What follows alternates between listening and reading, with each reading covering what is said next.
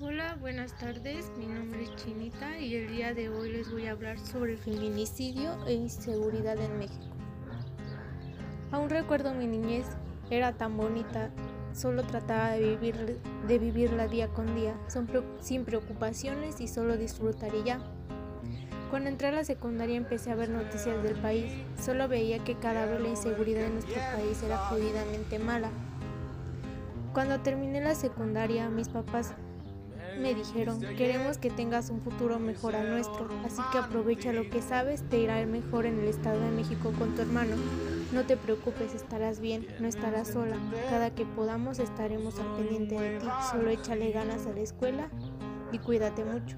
Ya casi dos años lejos de mis papás, tíos, tías, primos, primas. Cada vez que veo las noticias me pongo a pensar, ¿por qué hay tanta gente llena de maldad que solo piensa en ella misma y ya? Cada día hay un nuevo caso de feminicidio. Ya no podemos salir a la calle sin miedo. Ahora por precaución tienes que salir acompañada día y noche. No puedes estar en la calle de noche porque no falta cualquier depravado que quiera sobrepasarse contigo. Hasta para ir a la escuela tienes que cuidarte, porque no sabes si regresarás bien o correrás con la misma suerte de una de las chicas de las noticias que fue encontrada muerta a manos de un hombre. Hoy casi 10 años Después México sigue lamentando y exigiendo justicia para las mujeres que son asesinadas en nuestro país. El caso más reciente es el de Fátima Cecilia. En bolsas de basura se encontraron los restos de Fátima, una niña de 7 de siete añitos que llevaba 6 días desaparecida después de salir de la escuela. El 11 de febrero, su mamá llegó tarde por ella y una mujer aprovechó para tomarla de la mano y llevarse. Después de que la Procuraduría Capitalina informara del hallazgo del cuerpo en una zona rural cerca de la escuela, la sociedad mexicana ha exigido por todos los medios justicia. Hasta el momento el principal interés de autoridades es encontrar a la mujer que se la llevó. El asesinato de mujeres en México se volvió un fenómeno internacional a inicios de 1990 con las muertas de Ciudad Juárez. En ese momento todavía ni siquiera se tenía un término para nombrar las atrocidades que vivían cientos de madres y padres al norte del país.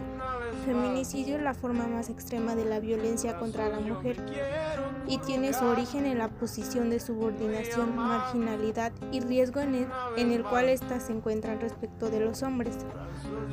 Señala que en los 49 días que van del año 2020 se cuentan 133 feminicidios según información recopilada de las noticias, informes que llegan a de todo el país acerca de asesinatos de mujeres y que la mayoría de las veces las autoridades judiciales tipifican como homicidio doloso, revictimizando a las mujeres aunque las cifras apuntan que en lo que va del 2020 son 133 mujeres asesinadas bajo la figura del feminicidio, solamente algunos casos han alcanzado un mayor conocimiento por parte de la ciudad a través de las redes sociales y los medios de comunicación. La cantidad de ropa que uso no determina la cantidad del respeto que merezco. Otra popular frase que pretende acabar con el estereotipo que las mujeres son las culpables de ser agredidas porque van provocando con su manera de vestir. Eso es todo, muchas gracias.